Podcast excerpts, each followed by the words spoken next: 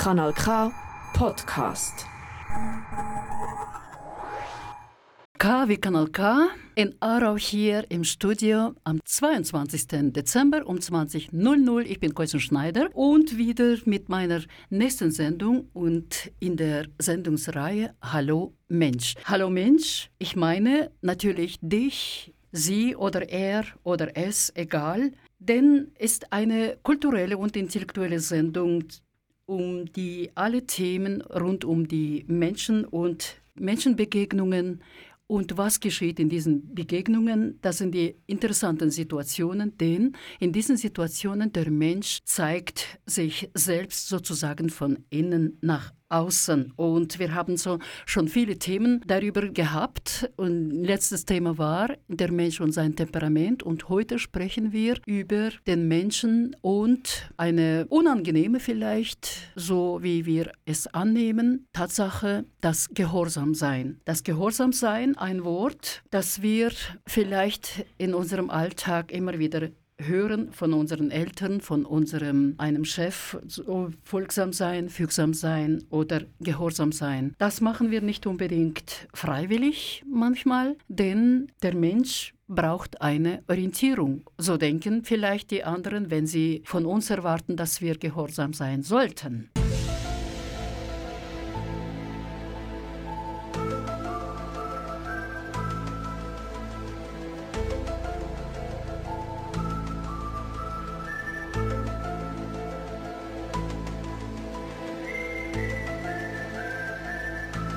Gehorsam, Gehorsamkeit. Brav, folgsam, willig. Im 8. Jahrhundert bekannt der Begriff Gehorsam, Gehorsam. Das Wort hatte aber viele interessante,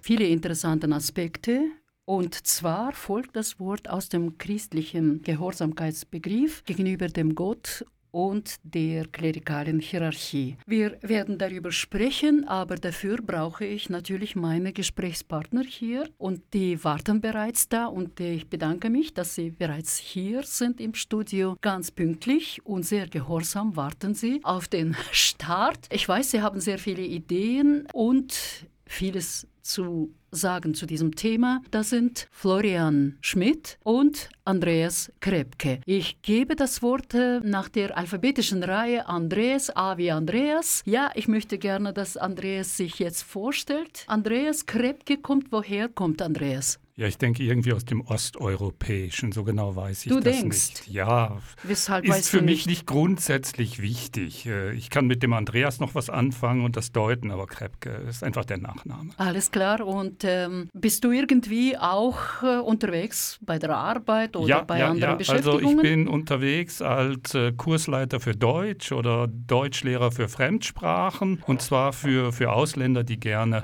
äh, und Migranten, die gerne Deutsch lernen möchten. Und das mache ich jetzt seit anderthalb Jahren in der Region Basel bei verschiedenen Instituten und finde das hochinteressant und spannend. Ich finde es auch spannend. Ich denke mir, in deinem Unterricht bist du im Element sozusagen, die anderen müssen dir folgen. Ist das nicht so? Ja, da ist schon etwas. Und es wird äh, sehr anstrengend, äh, wenn es aus dem Rahmen fällt, wenn nicht gehorsam, wenn die Leute anfangen, machen, was sie wollen und in ihrer Muttersprache sprechen und ich nicht mitkomme, dann muss ich schon versuchen, durchzugreifen. Sonst ja geht's gut, nicht. aber wem folgst du selbst?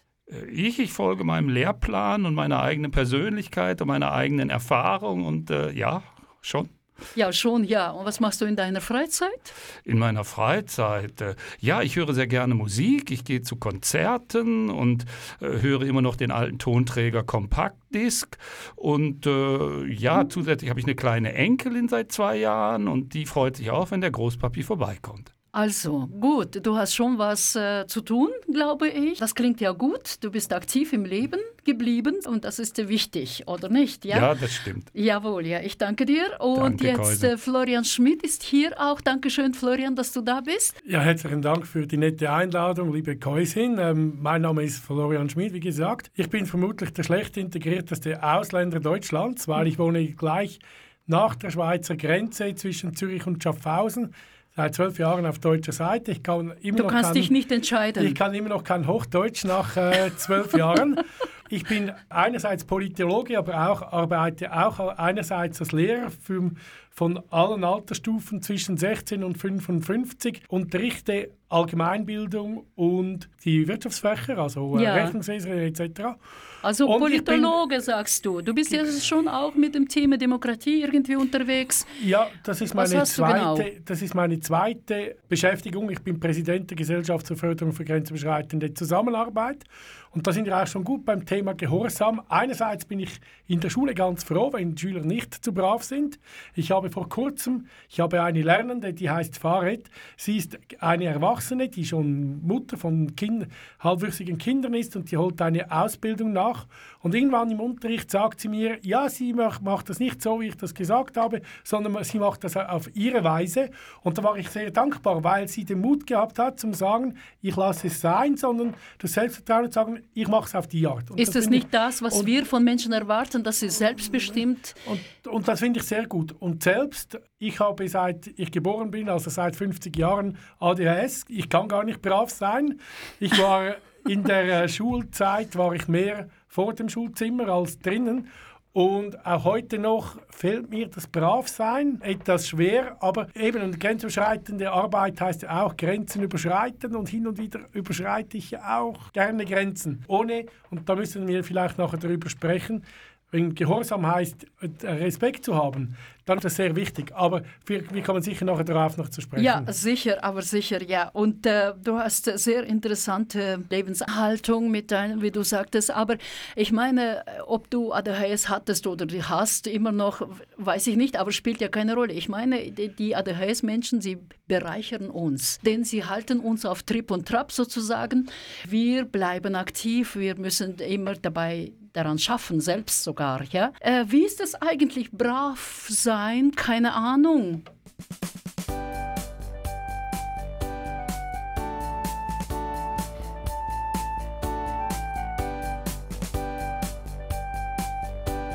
Drei brave Kinderlein.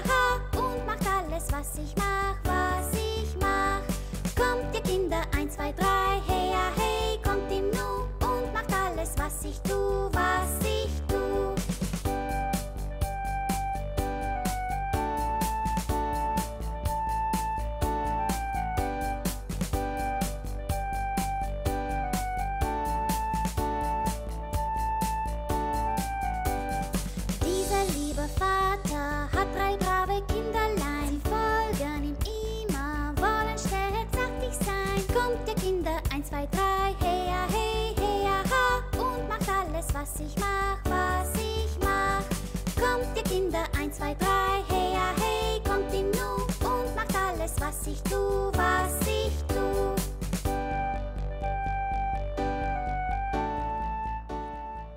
Kommt irgendwie bekannt vor? Nein, kenne ich Andreas? nicht. Nein, kenne ich nicht.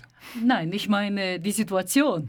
Ja, ja, das Lied. schon. Ja, brav sein, richtig. Brav ja. sein. Wie war es bei dir, als äh, du noch klein warst? Bei meinen Eltern war die Situation nicht der Vater, der das eingefordert hat, sondern die Mutter. Bei uns die Mutter das Wort und die Mutter wollte schon brave Kinder. Und äh, da das ja auch mit positiven Anreizen verbunden war, habe ich dann für mich festgestellt, ja, brav sein, das ist eigentlich eine ganz gute Sache. Damit fahre ich recht gut. Gut. Und für dich, Florian? Ähm, das Bravsein war von beiden Eltern, vor allem von meiner, von meiner Mutter war das äh, sehr wichtig. Ich versuchte eigentlich auch äh, brav zu sein, aber das gelang mir nicht immer. Ähm, ich kam häufig aus der ersten Primarschule nach Hause und ähm, dann erzählte ich meiner Mutter, ja, ähm, äh, die Lehrerin hätte, glaube ich, Kopfschmerzen gehabt. Aber wenn meine Mutter Kopfschmerzen gehabt hat, war sie meistens wütend oder irgendwo hat einen Grund. Und meine Mutter dachte, um Gottes Willen, was hat der Kleine wieder angestellt? äh, also in diesem Sinne, äh, so dieser Kampf, brav sein, brav sein, sich an Regeln halten, aber auch das, das zu tun, was man möchte, ist eben nicht immer ganz gelungen. Ich hätte dem gesagt, nicht immer ganz gelungen. Und dann war natürlich selbstverständlich auch, das, was andere Kinder taten, war vielleicht auch interessant. Ähm, beispielsweise sich an einem Schmarrn zu beteiligen etc., was man ja nicht brav ist. Und das war aber auch gut. Und heute als, als Papa, mein Sohn wird jetzt 18, aber als er klein war beispielsweise, war dann immer auch die Frage, amüsiere ich mich, wenn er nicht brav war über das, was er tat und äh, wie reagiere ich. Also äh, im Prinzip so eine Mischung. Auf der einen Seite, ja, es ist gut, dass er nicht brav ist, beispielsweise wenn er aus, im aus der, in der Kindertagesstätte aus dem Sinkkreis geflogen ist, innerlich stolz sein, ja, dass er da auch etwas testet und auf der anderen Seite ihm nachher ernsthaft zu sagen, du solltest dich nicht äh, du solltest dich benehmen etc. Es gibt übrigens zwischen Deutschen und Schweizern äh, einen großen Unterschied, den ich beobachtet Worin? habe. Und zwar ähm, bei St. Nikolaus. Früher, als die Kinder klein waren, habe ich einen Nikolaus eingeladen und dann war ja die Frage, dann war ja die Frage, äh, was gibt man dem Nikolaus mit? Wenn man die Schweizer Eltern gefragt haben, haben die vielleicht etwas Positives gesagt und auch ganz viele Dinge, die nicht gut waren beim Kind. Und die Deutschen haben nur gesagt, was positiv war. Ach, das ist interessant, ja. Es ist kultureller Unterschied dabei auch, merkt man ja, Andreas. Aber wie ist es bei dir jetzt? Du hast ja Enkelin. Ja. Wie gehst du um damit? Ja, ich gehe ähnlich wie bei meinen Kindern großzügig damit um. Wobei der Unterschied ist, äh, bei den eigenen Kindern trägst du ja auch selber die Verantwortung. Du bist der Elternteil, der Vater, die Mutter. Äh, beim, beim Enkelkind, äh, das ist so mehr Fun, Spaß, dabei sein, sich darüber freuen und lustig sein. Die, die Verantwortung trägt der Sohn und seine Frau. Das ist wieder was ganz anderes. Und das Gehorsamsein hat sich jetzt im Laufe der Jahre natürlich ganz und gar verändert. Wenn ich überlege, was war Gehorsam bei mir, späte 60er Jahre, dann bei den Kindern 90er Jahre und jetzt, das ist wieder 30 Jahre weiter und äh, kein Vergleich. Die, das ganze Lebensbild hat sich verändert und, und, und. Das schlägt auch auf Gehorsam durch. Interessant, ja. Florian, du hast erwähnt, wie Weihnachten, ja? Weihnachten, da ich habe das Gefühl, dass Santi Claus oder Sami Claus, wie wir sagen in der Schweiz, ist eher so legislativer und wer ist exekutiver? Das ist der Schmutzli. Genau. Ja, der Schmutzli kommt mit und wer ausführt die Strafe oder die Busse oder und nicht. spannenderweise in ja. Deutschland halt, da kennt man Schmutzli nicht, das ist der Knecht Ruprecht. Knecht Ruprecht. Genau. Ja, das klingt nochmal anders. Ja. ja. die Schweizer zum Beispiel so in einem Vers, warum ist auch dein Sack so schwer? Bist den ganzen Wald durchgelaufen? Hast vielleicht das Christkind getroffen? Es hat sicher gesagt, es komme auch schon gleich. Gell, Klaus? Ich bin es Liebe Mhm. Ja, die Kinder wissen ihre Strategie, wenn und wann sie brav sein müssen. Mhm. Ist das nicht so? Ich glaube, das ist generell in der Natur des Menschen und was du, Andreas, angesprochen hast. Ich glaube, wenn man über Gehorsam sich unterhält, das ist ja wirklich eine Frage des Respekts, brav sein, der Umgang mit Autorität. Und das hat sich auch in, in, in der Zeit massiv gewandelt, oder? Also auf der einen Seite Anerkennung von Autoritäten, auch unkritische Anerkennung von Lehrern, von Pfarrern etc. Auf der anderen Seite die Konsequenzen, oder? zumindest was hier den deutschsprachigen Raum anbelangt, die Prügelstrafe, die noch vor 50, 80 Jahren da war, wenn das Kind nicht gehört hat, dann hat es mit dem Stock eins bekommen, man, man hat es gezüchtigt. Es hat ja auch den Spruch gegeben, wer seine Kinder liebt, der züchtigt sie, vor allem bei den strengen Protestanten, was nicht positiv war. Und dann ist es ja auch ortsabhängig. Es kommt sehr auf den Ort, auf das Umfeld darauf an, wo man ist. Und es wird auch nicht das Gleiche erwartet, was heißt Gehorsam. Also beispielsweise, mein Großvater hat seinen Vater äh, noch gesitzt, was heute niemand mehr in den Sinn kommt. Richtig. Also es gibt auch über den über den Lauf der Zeit gibt es auch eine andere Art bei Dingen, die man gehorsam ist oder nicht. Äh, Womit hat es zu tun, dass man heute diese Sie-Form weniger in Westen vor allem, weil ich weiß, dass im asiatischen oder im arabischen Raum diese Kultur ist immer noch vorhanden, dass die Kinder zu Eltern Sie sagen. Aber was hat es dazu Anlass gegeben, dass es sich verändert in, in Westen? Ich denke, es ist ein Ausdruck, das Du-Sein von einer gewissen Nähe. Für mich ist das gar nicht negativ. Also negativ, dass man jetzt nicht mehr sie sagt, sondern die Kinder sind den Eltern Nähe. Das heißt nicht, dass die Eltern nicht streng sein können und auf diesen Gehorsam sich berufen können. Aber wenn ich zu jemandem du sage und ich mag dich und ich habe dich lieb, das geht einfacher als über sie, finde ich. Ist es Ähm, nicht so, Florian, äh, dass eigentlich das vielleicht von der Vielleicht. amerikanischen Kultur hergekommen ist? Auch. You, you, you. Ich bin mir nicht sicher, oh, das ist mir zu einfacher von der amerikanischen äh. Kultur. Aber die Frage nach der Autorität hat sich in den letzten Jahrhunderten gewandelt. Und hier hat in äh, Europa und den USA spielt sicher die Aufklärung eine Rolle. Im Prinzip, im Prinzip mit der Machiavelli bereits um 1500, der die Autorität mit in seinem Buch Der Fürst in Frage stellt und sagt, Macht ist nicht die Frage des göttlichen Willens, sondern letztlich des Machtstrebens des Einzelnen. Und das hat sich verändert bis hin in die äh, Erziehungswissenschaften, die Sozialwissenschaften des 20. Jahrhunderts, zu sagen, naja, blinde Autoritätsgläubigkeit, was wir vorher schon angedeutet haben, hatte auch gravierende Folgen in Form von politischen Situationen, dass ein Naziregime entstehen konnte, dass ähm, Lehrer sich an Kindern vergangen haben. Auch wenn man jetzt diesen Bericht über den Missbrauch der katholischen Kirche liest, also ganz viele negative Dinge. Und dann aber auch das Bild zu sagen, naja, Eltern, Kinder. Ein Kind ist nicht einfach ein, ein Produkt, das entstanden ist durch die Zeugung, sondern das ist entstanden als Ergebnis der, von gemeinsamer Liebe und man hat das Kind und es ist in diesem Sinne eine Beziehung auch auf Augenhöhe. Klar, als Eltern hat man die Verantwortung für Kinder, aber auch der Ansatz, sie selbstständig und kritisch zu, diese, zu erziehen. Und wenn, wenn sie kritische Geister sein sollen, und wenn man, da kommen wir sicher nachher noch darauf zu sprechen, wenn sie kritische Geister sein sollen, dann gehört es auch, dass sie äh, Dinge hinterfragen und ganz bewusst auch die Erfahrung machen, wo sind Grenzen und dann das Gehorsam wo- auch austesten, oder? Wo sind Grenzen? Also ich versuche mal einfach so mir vorzustellen, wie in diesem Lied. Ähm, das Lied heißt Wir sind uns treu.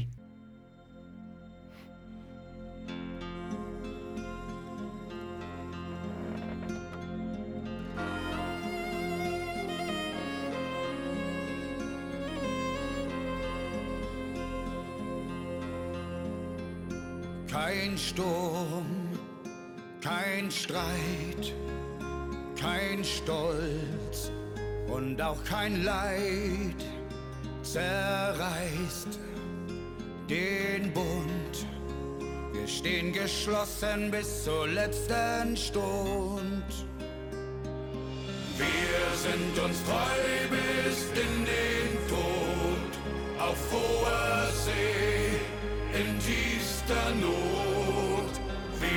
Sind uns treu bis in den Tod, bis der Teufel kommt und uns alle holt. Wir sind uns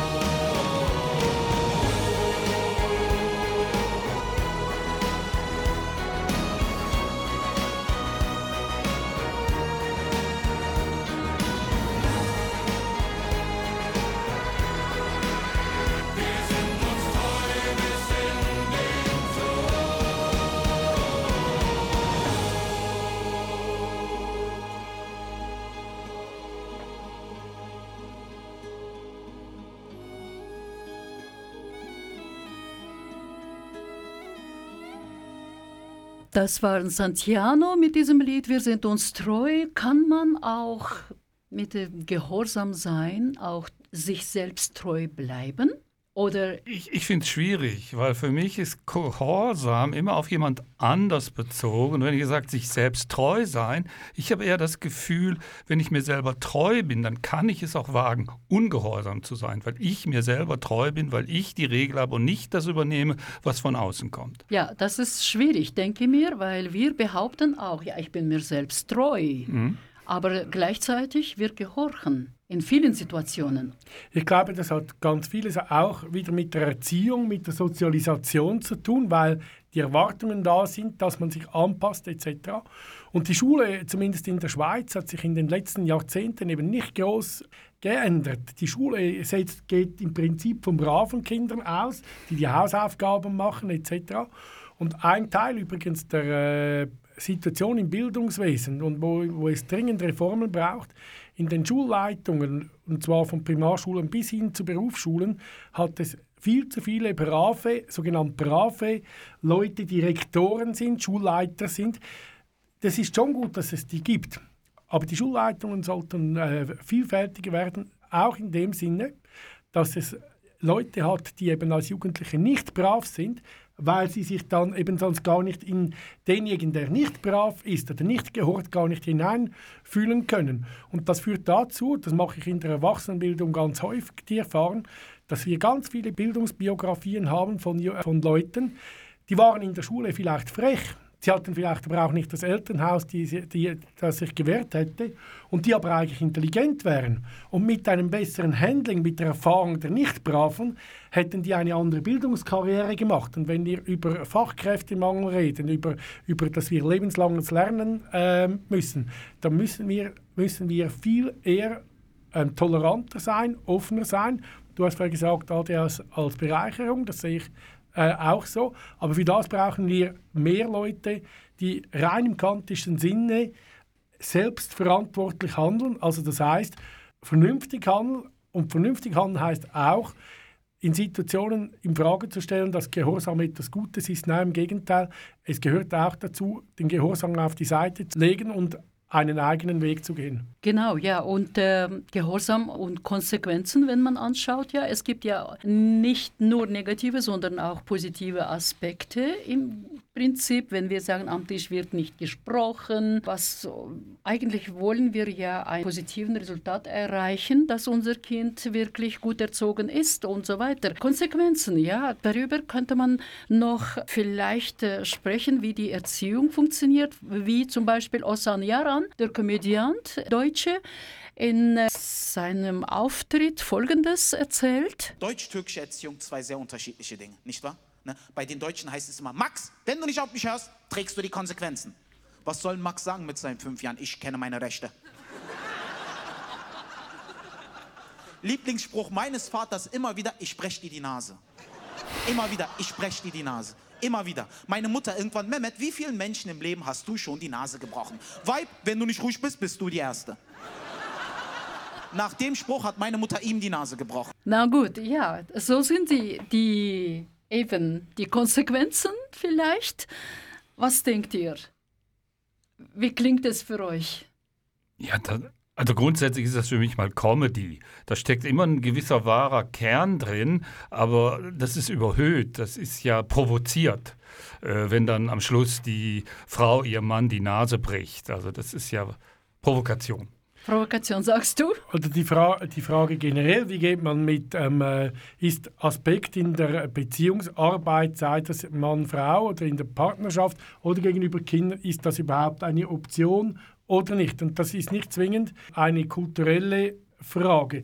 Was mir beispielsweise auffällt, ist, ein Problem oder eine Herausforderung unserer Gesellschaft oder unserer Zeit sind die vielen muss es auch sagen, sehr männlichen, autoritären Persönlichkeiten. Putin, Erdogan, Orban etc., Blocher in der Schweiz. Die wollen alle, dass man strenger ist, weniger ähm, Toleranz etc., also dass man gehorsamer ist. Aber gleichzeitig brauchen sie das, um beispielsweise dann Recht zu brechen, also beispielsweise sich nicht an Dinge zu halten, Dinge in Frage zu stellen, die Wissenschaft nicht ernst zu nehmen oder auch Kriege vom Zaun zu reißen und damit geltendes Gehorsam gegenüber Recht in Frage zu stellen. Und das ist, glaube ich, schon auch noch eine wichtige Sache. Wenn Gehorsam heißt, akzeptieren, dass es Rechte und Pflichten gibt, dass menschliches Zusammenleben nur möglich ist, wenn wir uns an Regeln halten, dann ist es auch richtig zu sagen, naja, wie ist es dann eigentlich bei den Erwachsenen? Kanal K. Kanal K.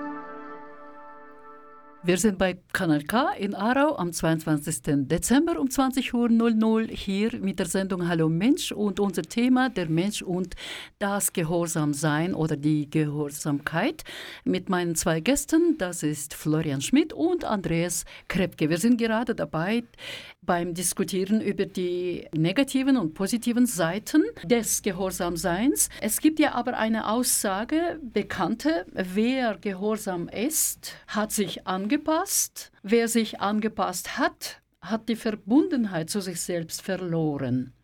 Stimmt äh, diese Aussage, Andreas? Finde ich nicht. Der erste Teil vielleicht schon, aber der zweite Teil, die Verbundenheit zu sich selbst verloren. Ich nenne mal ein Beispiel bei mir. Also ich war ein typischer Musterschüler durch meine ganzen Jahrgänge immer. Ich habe gute Zensuren geschrieben, ohne dass ich dafür mich krumm gelegt hätte. Ich habe auf die Lehrer gehört, nicht auf alle, aber zumindest auf die wichtigen und die Verbundenheit zu mir selber habe ich nie verloren, weil später dann, ich denke vor allem mit dem Schritt in die Schweiz, da kam das eigene, das eigene zu sich selbst und bis dahin war ich gehorsam geblieben und ich war auch in der Schweiz nicht völlig ungehorsam, aber dann äh, kamen Momente der Selbstverwirklichung, Dinge ausprobieren und das Gehorsam hat für mich auch leicht angestaubten, altmodischen. Für mich zählt vielmehr Respekt. Respekt miteinander, Respekt untereinander und auch respektvoll mit sich selber sein. Florian, deine Gedanken darüber? Ja, ich sehe, ich sehe das ähnlich. Also generell, wenn wir davon ausgehen, dass wir als Gesellschaften partizipativer sein sollen, dann ist einerseits kritische Auseinandersetzung gefragt bei jedem Einzelnen und das heißt Gehorsam auch in Frage stellen oder blinden Gehorsam. Das heißt aber auch, dass man den Respekt einer Entscheidung einer einer Gruppe, einer Gemeinschaft äh, ernst nehmen muss, zu sagen, ja, wir haben jetzt das beschlossen, können allenfalls den Entscheid wieder in Frage stellen, aber wir müssen uns daran halten und auch die Toleranz zu haben, dass es unterschiedliche Positionen gibt. Wenn du das übrigens noch nimmst mit dem Anpassen, ja. Ein großes Thema in der Schweiz ist, ist die Integration der Ausländerinnen aus. Also, im, das ist im, aber auch in vielen Ländern ein ja, großes ja, aber Thema. Ähm, äh, hier besonders wird ja auch sehr stark betont ähm, und von ihnen erwartet man im Prinzip nicht die Anpassung, sondern die Gehorsam, das zu tun, was die, was die Gesellschaft hier einfordert. Und dort denke ich, und viele Ausländerinnen und Ausländer versuchen sich in Übergehorsam anzupassen und verleugnen sich zum Teil selbst, was schade ist.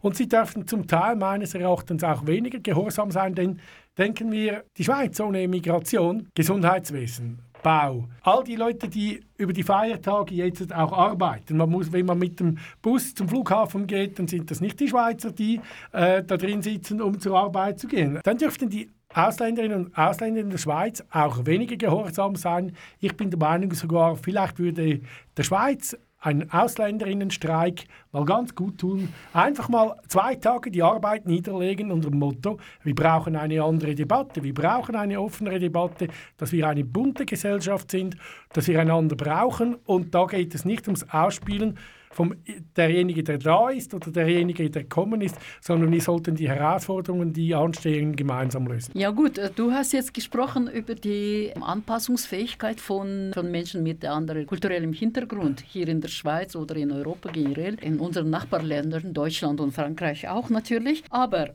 was wir dabei beobachten, das sind ja die kulturellen Ausprägungen ja, des Gehorsamseins, die unterscheiden sich auch in Gesellschaften. Und was fehlt dir dazu, zum Beispiel, Florian? Das, das ist sicher ein Thema, aber ich glaube, wenn wir als Gesellschaften offener werden, dann können wir viel eher auch sagen, was wir einfordern. Also im Sinne von Gleichberechtigung, ähm, äh, dass wir einen guten Umgang miteinander haben, dass, ähm, etc. Aber das hat vieles mit uns als Gesellschaft hier zu tun, zu sagen, naja, wir möchten, dass wir bunt sind, wir profitieren auch davon, aber genau die partizipative Möglichkeit, die Leute einbeziehen und sagen, äh, macht mit, aber es gehört auch dazu, dass die Regeln, die wir beschlossen haben, ob ihr von hier sind oder von anderswo dazukommt, spielt ja eigentlich gar keine Rolle. Weil wenn man davon ausgeht, dass man nichts dafür kann, wo man geboren wird, dann ist einfach die Welt für alle Leute hier. Äh, hier. Und wir müssen gucken, dass wir ähm, gemeinsam den Herausforderungen, die anstehen, und die sind praktisch alle, unabhängig von Grenzen, gemeinsam. Und da, und da sollten wir die Sensibilisierung haben, zu sagen, okay, gut, ich muss respektieren, ein Mann, eine Frau sind gleichberechtigt. Man engagiert sich in einer Gemeinschaft für, für, das Kollektiv, dass man sich in einem Verein engagiert, dass man sich für die Öffentlichkeit engagiert, dass man äh, soziale Verantwortung übernimmt. Aber meine Erfahrung ist übrigens auch, ganz viele Migranten möchten sich eigentlich engagieren, aber sie werden nicht dazugelassen. Gut, ja, äh, du hast jetzt äh, Frau und Mann erwähnt. Ja, ich möchte gerne, Andreas, von dir hören, deine Meinung. Löste sich Thematik eigentlich über das Gehorsamsein mit der Emanzipation der Menschen überhaupt? Ja, das ist ein ganz spannendes Stichwort. Also für mich, ich bin mit Emanzipation in Kontakt gekommen in den 80er Jahren während mein Studium. Ich hatte eine sehr emanzipierte Studienkollegin und die hat mir erstmal erklärt, was ich da mache. Das hat mit Emanzipation nicht so wahnsinnig viel zu tun, aber ich könne doch. Und wenn ich jetzt schaue, und äh, das ist nichts gegen die Menschen vom Osten her, dort gibt es ein ganz anderes Rollenbild, ein für mich traditionelles, längst überkommenes Rollenbild. Der Mann hat das Sagen und die Frau tut, was der Mann sagt. Und der Mann bezahlt. Und der Frau ist derjenige, auch in der Partnerschaft, der Mann tut den ersten Schritt und die Frau, wenn das dann nicht funktioniert, dann kriegt der Mann das schon mit, aber die Frau wird nie kommen, was für mich selbstverständlich ist hier in der Schweiz oder in Deutschland, dass auch mal eine Frau auf mich zugeht und sagt, hey, schlussendlich, ich mag dich, ich finde dich toll. Das wird nie passieren. Und das, bis ich das mal durchblickt habe, das hat mich dann schon ein, ein bisschen erschreckt, dass nicht alle gleich emanzipiert und gleichberechtigt und in, in allen Kulturen so ist. Nein, das ist es nicht. Eigentlich äh, bin ich auch dieser Meinung, denn es gibt ja kein Recht auf Gehorsam, so wie Utopia singt.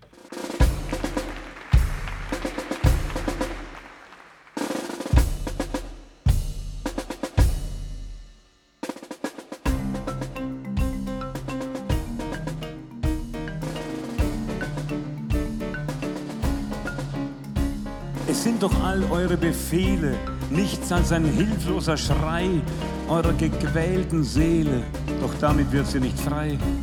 Erschafft ihr euch Untertanen, dann glaubt ihr ganz oben zu sein mit Uniformen und Fahnen, alles nur Schall, Rauch und Schein. Nur wer seiner selbst nicht sicher, erhebt sich selbst zum Herrn, wähnt sich so wesentlicher und bleibt wahrer Größe doch fern. Es gibt kein Recht auf Gehorsam, verweigern wir jedes Gebot. Nur noch ein Sein ohne Herrschaft befreit uns aus unserer Not. Es gibt kein Recht auf Gehorsam, verweigern wir uns der Macht. Geben wir allen alles, bleiben wir unüberwacht.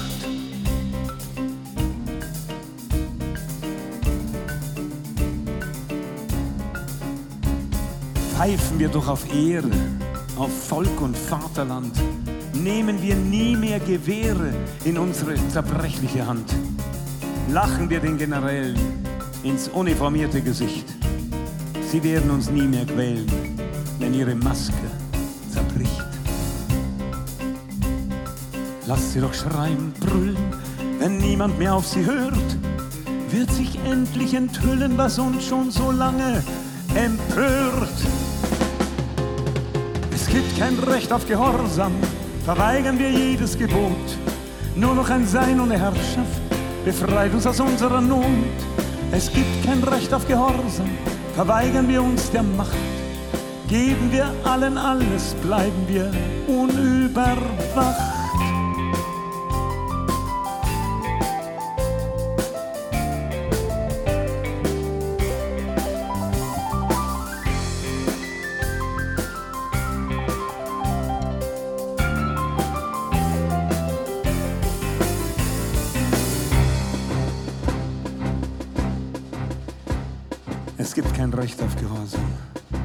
Verweigern wir jedes Gebot.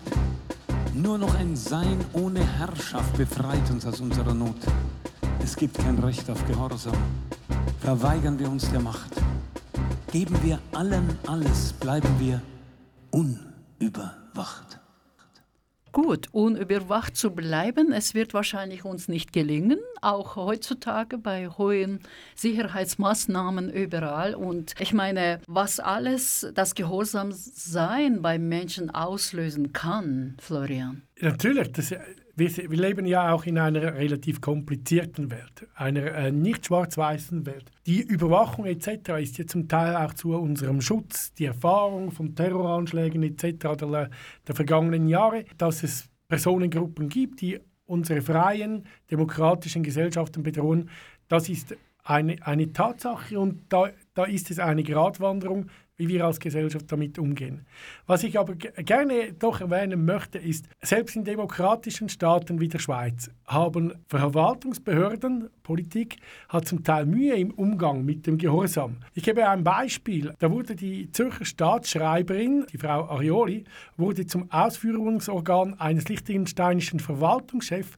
Es ging um ein Projekt der Jugendpartizipation und man hat Gelder für Erasmus beantragt. Erasmus ist ein Programm der Europäischen Union. Und dort hat man eine sehr partizipative Vorstellung. Und dennoch hat sich äh, die Verwaltungschefin von Zürich dazu hinreißen lassen, auf Bitten des liechtensteinischen Verwaltungschefs personelle Konsequenzen zu ziehen bei, jenem, bei jener Person, die sich in diesem Projekt engagierte und damit eben das Partizipative außer Kraft zu setzen, obwohl es eigentlich im Sinne der Sache war und auch zeigt, dass ähm, die Behörden, obwohl sie auf der einen Seite sich diese Vorgaben weniger gehorsam zu sein oder die Partizipation zu fördern, dass eben selber noch im Prinzip Angst davor haben, dass dem so ist. Der Raum des Schweigens von äh, Art Garfunkel.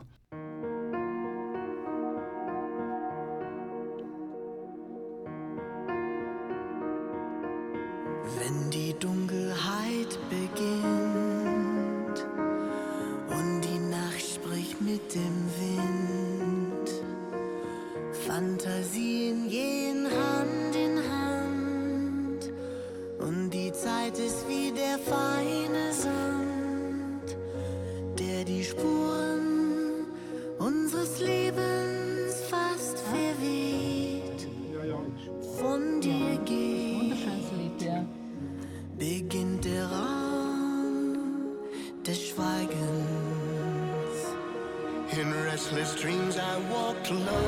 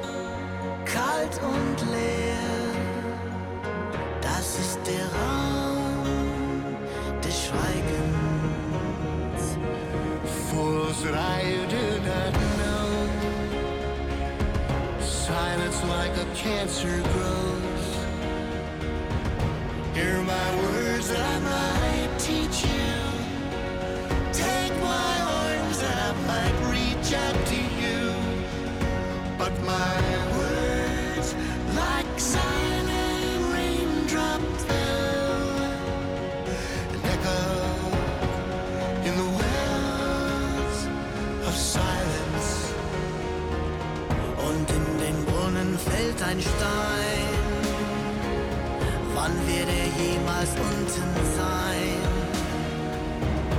Unser Leben ist ein fremdes Tier. Manche fragen was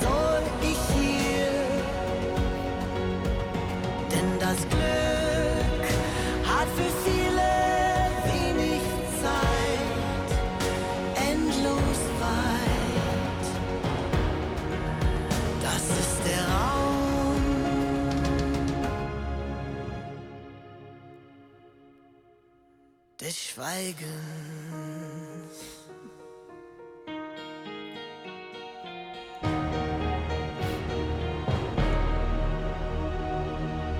Alle hören, doch sie reden nicht. Alle reden, doch sie hören nicht. Warum braucht ein Mensch einen Raum des Schweigens, wenn wir über das Gehorsamsein denken? Ja, vielleicht äh, die Möglichkeit, mal äh, zur Ruhe zu kommen, seine Gedanken zu sortieren. Vielleicht. Und du denkst, Ich glaube, es gehört wie, wie zusammen. Sich Gedanken machen über Gehorsam, aber auch Gehorsam zu brechen, gehört eine starke Reflexion zu tun, sein eigenes Handeln zu reflektieren. Und wenn wir denken, in unserem Kulturkreis, die Klöster, als Orte lange Zeit des Schweigens, der Ruhe, auch heute noch für viele Menschen ein Ort des Rückzugs, dann ist Schweigen oder einfach mal sich die Zeit zu gönnen, zu sein, eine ganz wichtige Sache, um aber im, im, in der Folge auch wieder aktiv sein zu können. Und zum Schweigen gehört auch zuzuhören. Ich, ähm, vor ein paar Jahren war ich mal eingeladen von einem Freund, der hat ein paar Gäste eingeladen bei sich zur Suppe und er hat ein Buch vorgelesen. Und ich habe das ganz wunderbar gefunden, weil man einfach gezwungen war, mal zuzuhören. Und das kommt vermutlich in der heutigen Zeit viel zu kurz und führt zu Missverständnissen, Konflikten und die könnten wir beheben, wenn wir besser zuhören würden. jetzt werde ich euch etwas aus 1985 zu hören lassen. Ihm gleich Schritt! Marsch! Links! Zwei, drei, vier! Rührt euch! Ein Lied!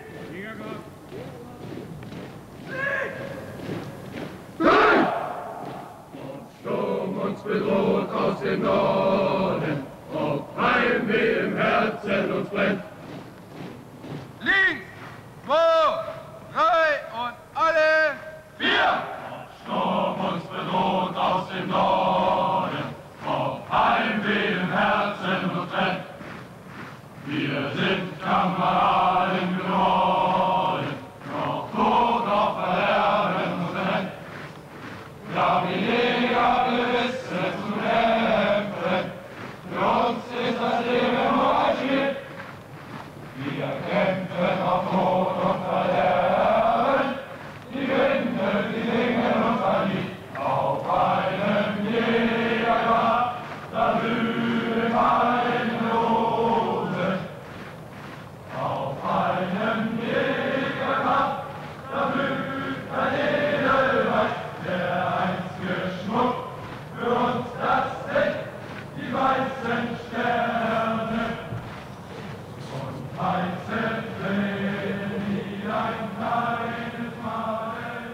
Woran erinnert das? Ja, an, an Militär. Ja, blinder Gehorsam. Ja, militärisch. Für mich ist das klar militärisch. Und ich habe vorhin schon mal im, im Vorspann gesagt, weitergehend heißt es dann nicht nur blinder, sondern Kadavergehorsam.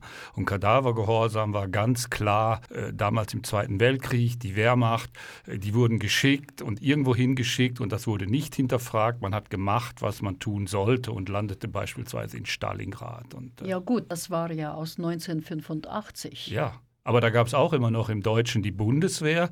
Und von mir, Klammer auf, Klammer zu, meine ganze Familie hat mit Militär nie was zu tun gehabt. Mein Großpapi musste nicht, mein Vater war nicht, ich selber wurde ausgemustert, meine Söhne sind hier in der Schweiz und auch nicht im Militär.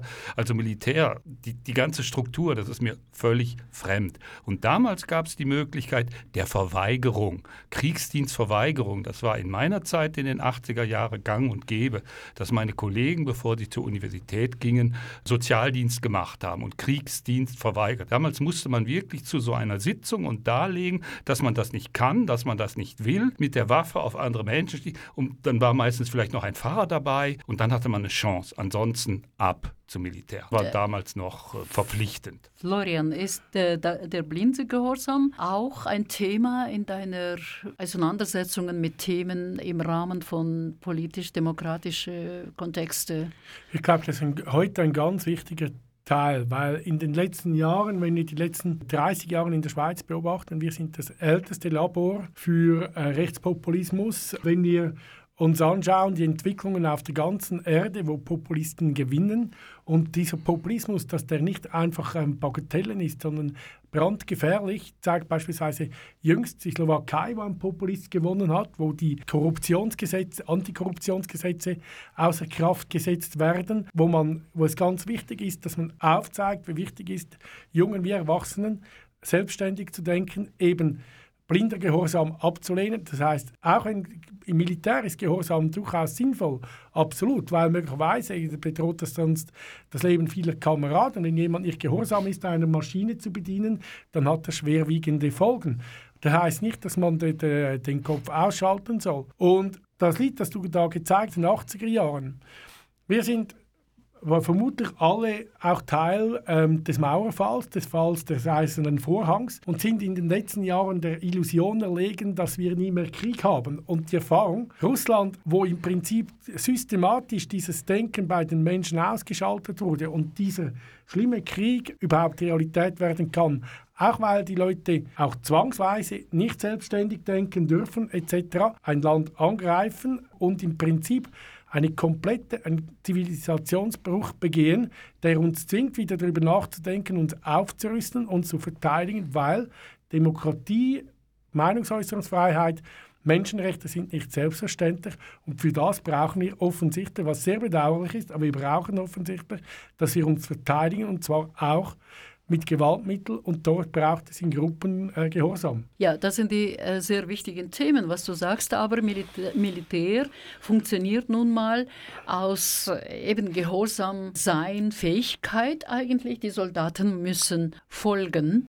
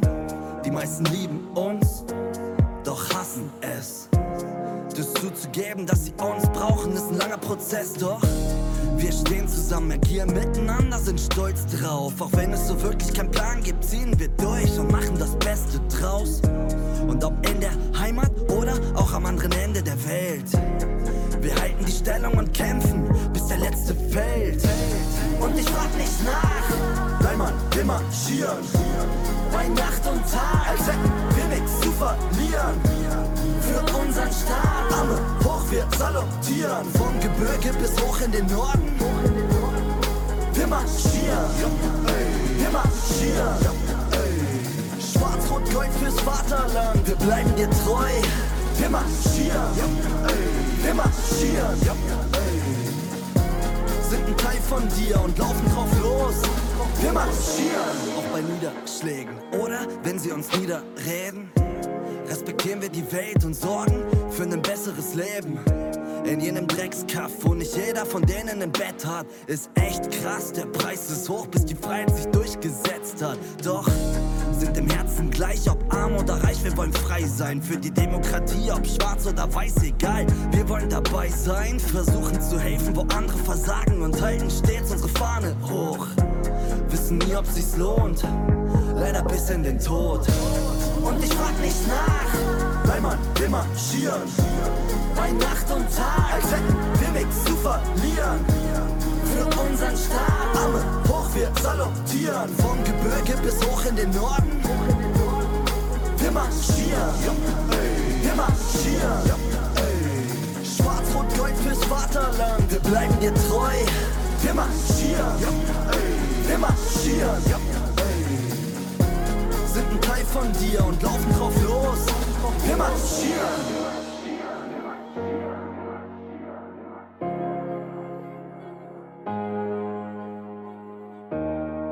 Mehr als das, sind ein Teil der Gesellschaft.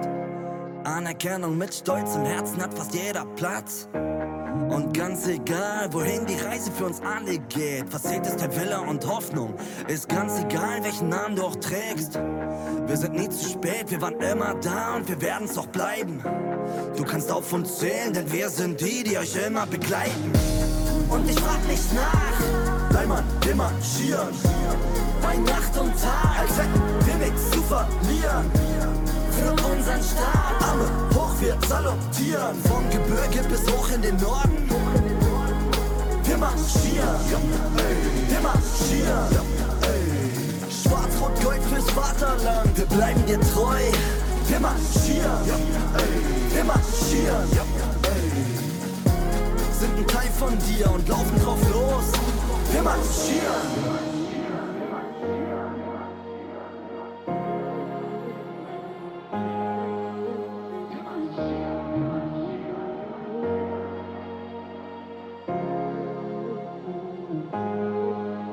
Wir marschieren.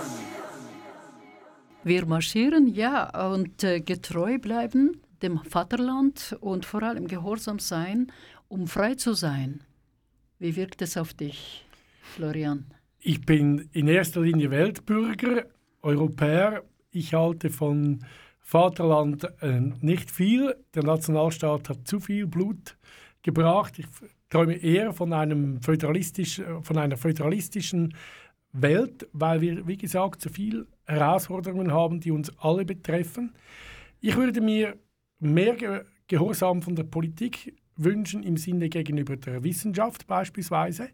Was den Klimawandel anbelangt, die UNO, die Wissenschaft zeigen uns sehr klar auf, wie es in der Zukunft aussieht. Wenn Andreas, deine Enkelin, zwei Jahre alt ist, die ist, wenn 2100 ist, ist die 80, die lebt wahrscheinlich noch. Und bei der jetzigen Prognose sind es drei Grad wärmer. Das ist lebensbedrohend für sie und die Menschen, die dann leben. Und dann muss man sagen, naja, die Politik sollte gehorsamer sein diesen Vorgaben und die Jugend natürlich, ihr Gehorsam, sich auf den Boden zu kleben und Bilder kaputt zu machen, das hilft nicht. Aber auf der anderen Seite, wie sollen sie sich Gehör verschaffen, dass man äh, die Fakten, die da sind, ernst nimmt und auf Lösungen hinarbeitet? Und in diesem Sinne mehr Gehorsam gegenüber Fakten, gegenüber dem, was ist, aber nicht im vaterländischen oder im nationalen Gedanken, sondern als Teil einer Weltgemeinschaft, ähm, multinational, äh, multilateral, als, ähm, äh, als Ganzes, weil wir haben nur einen Planeten, der für alle da ist, unabhängig vom Geschlecht, der Herkunft, wie auch immer. Aber nicht jedes Land denkt so.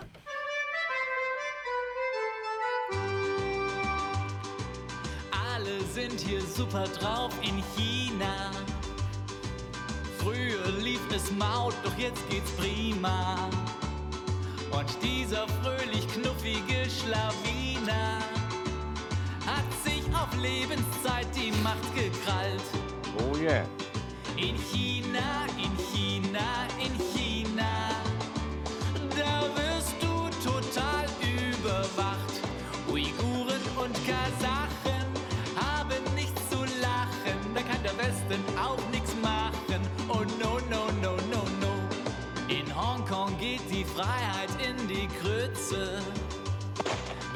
demonstriert, kriegt gleich eins auf die Mütze. Und Peking schickt noch schwerere Geschütze. Vor 30 Jahren hat's auch schon funktioniert. In China, in China, in China. Da mischen wir uns nicht gern ein. Wir glotzen auf nen Panda,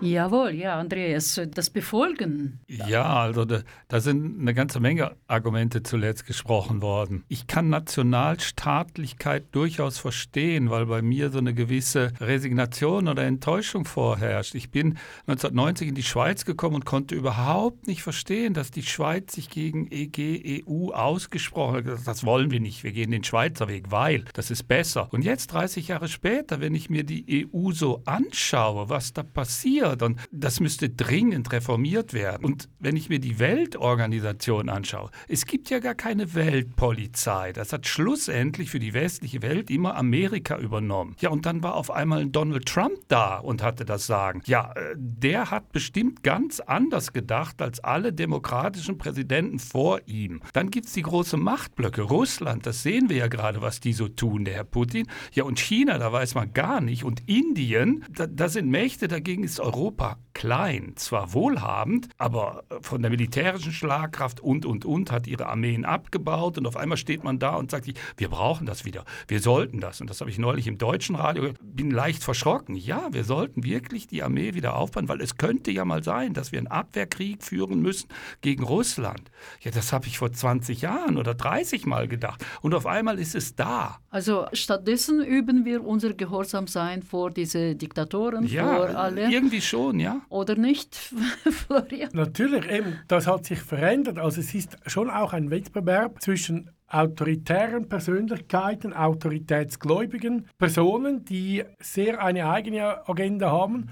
Man ist in einer Demokratie nicht außerhalb des Wettbewerbs. Und ich gebe dir recht, es ist vieles natürlich in der Europäischen Union, aber auch in der internationalen Gemeinschaft nicht gut. Die Frage, was ist die Alternative und, und ernsthafte Alternative gibt es letztlich zur Kooperation, zum Gemeinsamen, das nicht. Es gibt keine Alternativen dann. Nein, es, was wäre die Alternative? Das Leben in einer Diktatur. Das ist eine gute Frage, denn ich frage mich auch bei diesem Lied.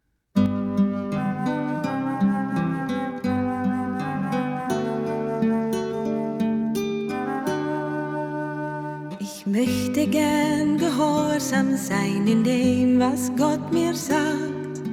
Lernen zuzuhören, wenn er mich etwas fragt. Die Bibel so zu nehmen, wie es geschrieben steht.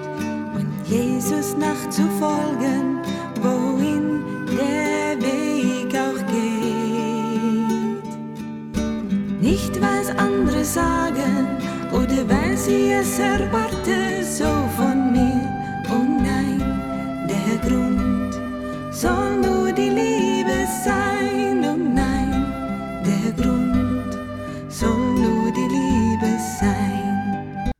befolgen heißt es ja eben, du hast über die mögliche Alternative gesprochen, die wir vielleicht etwas mit dem Gehorsamsein anders umgehen können oder könnten. Doch wenn ich wieder zurückkomme zum Begriff selbst, Gehorsam sein, welche Bedeutung hat das Gehorsamsein in der Religion heute, Florian?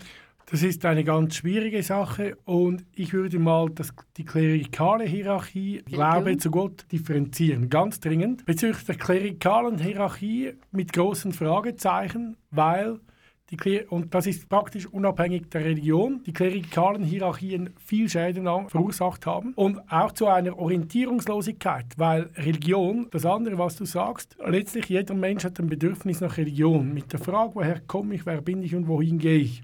Und auch mit der Frage, was ist nach unserem Dasein hier. Auch dieses Bild hat sich gewandelt. Früher der sehr männliche Gott, der hierarchische, strafende Gott, insbesondere in der katholischen Kirche. Wenn du das nicht machst, dann kommst du ins Fegefeuer etc.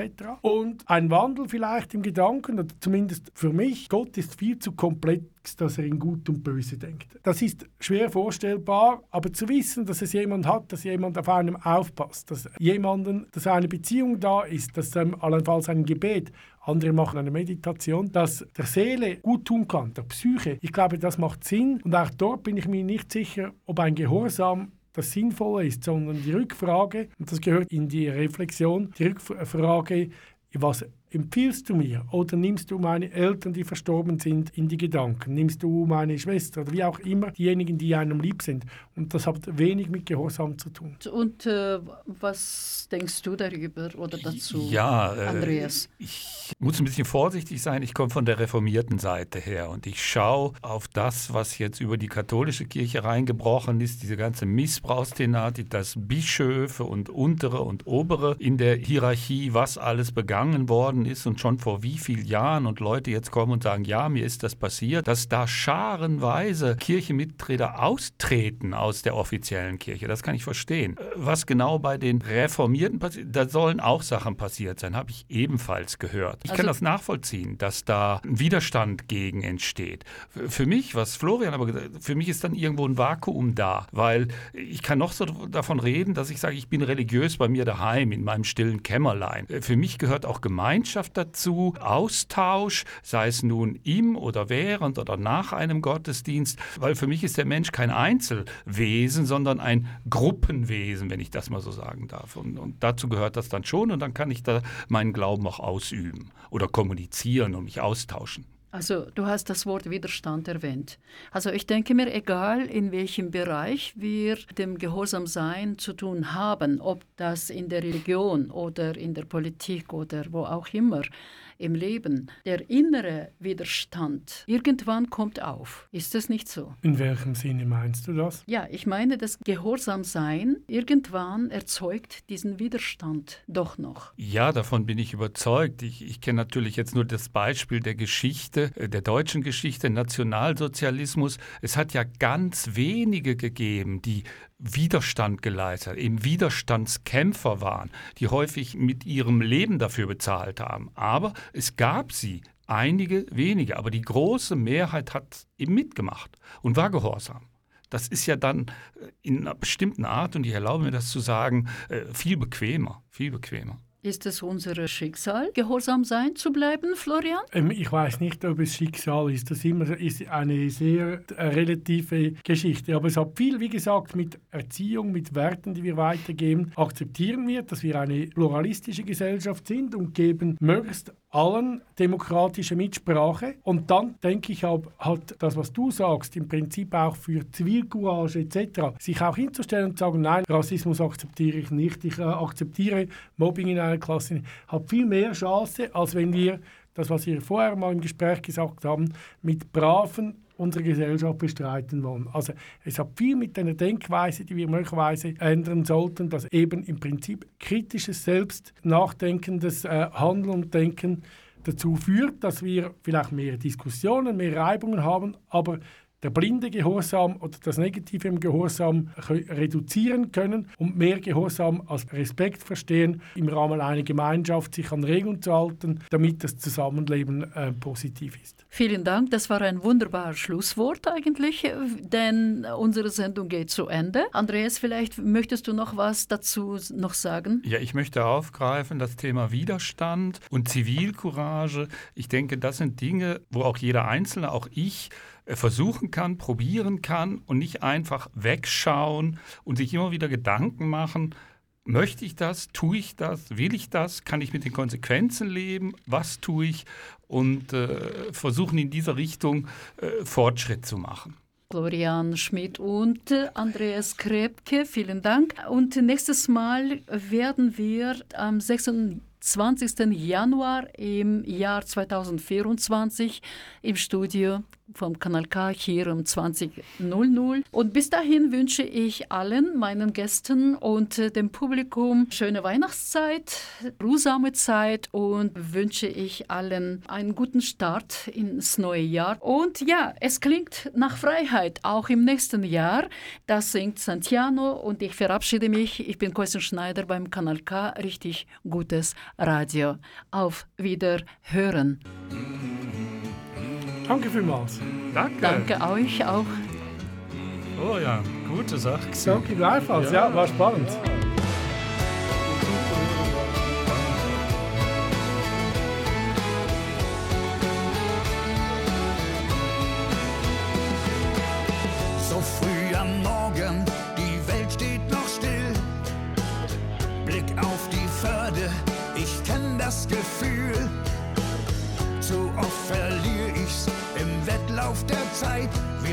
müssen weiter, weiter. Doch wenn alles schweigt, dann fällt die Last ab, wie schwer sie auch wiegt. Dann spür ich Wahrheit, wie sonst keine gibt. Eine Gewissheit, was auch immer geschieht. In aller Stille wie ein Lied. Es klingt nach Freiheit.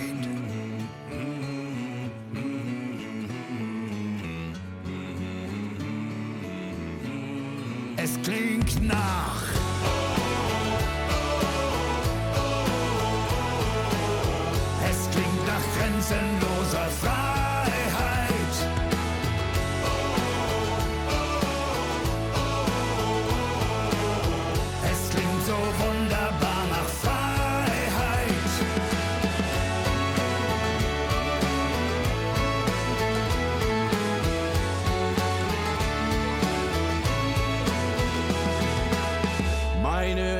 Gedanken sind hier nirgends sonst.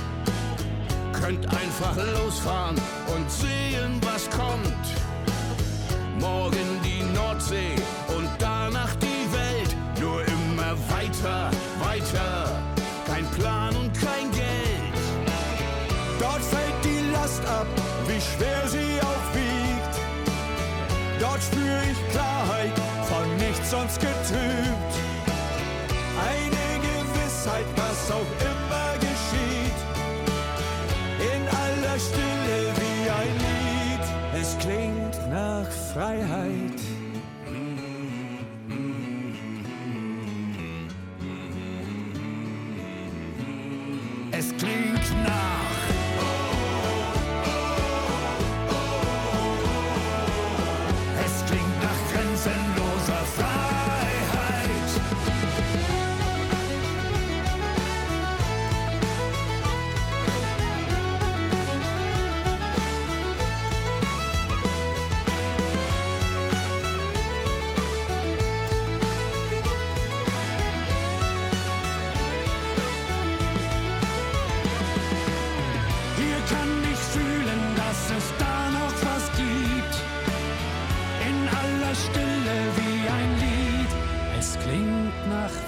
Freiheit.